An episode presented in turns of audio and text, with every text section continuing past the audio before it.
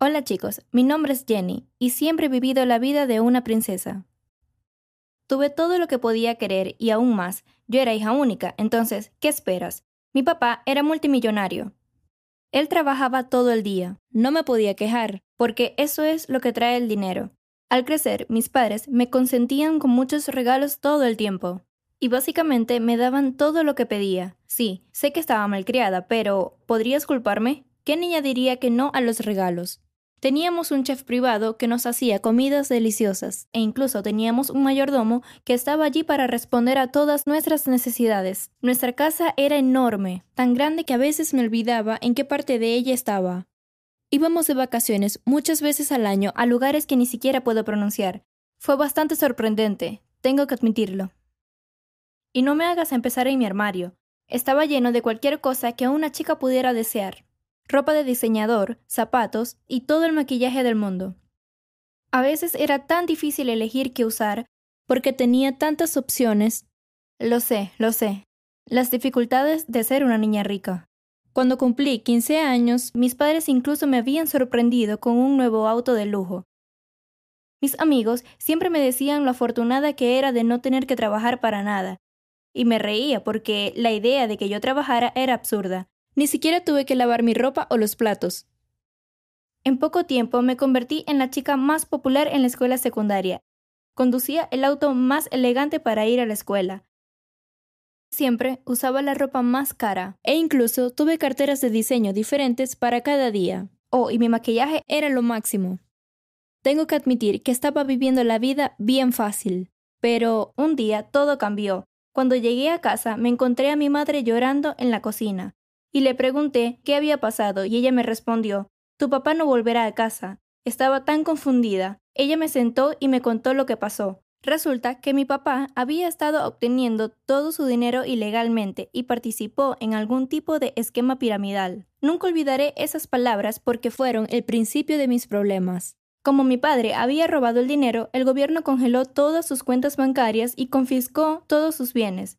Esto incluyó nuestros autos, hogares y todas las otras cosas geniales que teníamos, como nuestro yate. Todo lo que teníamos se había ido. Ya no tenía ropa elegante. Demonios, no tenía auto. Debido a que se llevaron nuestras casas, no teníamos un techo sobre nuestras cabezas, así que tuvimos que vender todas nuestras pertenencias. Esto incluyó mis carteras de diseñador, ropa, zapatos, literalmente todo. Mi madre y yo obtuvimos suficiente dinero para mudarnos a un pequeño departamento, y no era nada comparado con la casa de mi papá. Me preguntaba cómo iba a sobrevivir por un día aquí.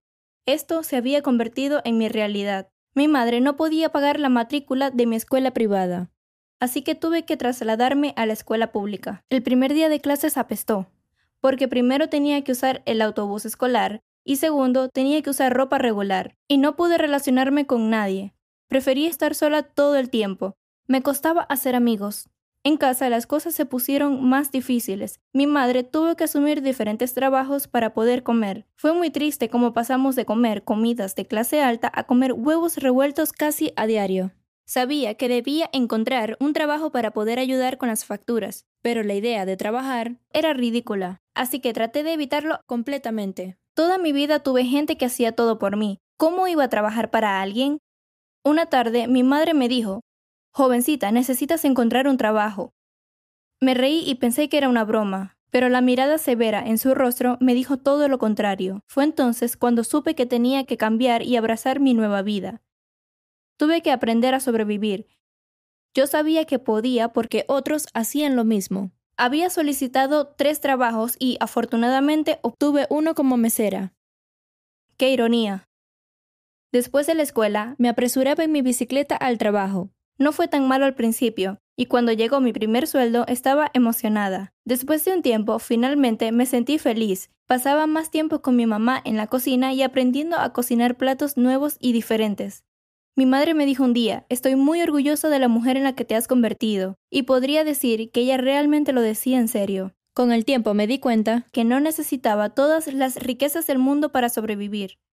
Ahora podía entender las luchas que enfrentaba la gente, porque ahora era uno de ellos. No lo lamento, porque habría crecido siendo una mocosa malcriada. Después de un tiempo, las cosas mejoraron. Mi mamá tenía un trabajo estable y yo también. mi vida volvió a la normalidad, que si extrañé los buenos viejos tiempos, un par de veces. Pero estoy agradecida por todo, porque me hizo madurar y ver la vida de manera diferente. Si disfrutaste mi historia, presiona ese botón de me gusta y siéntete libre de ver otros videos en este canal. Hasta la próxima.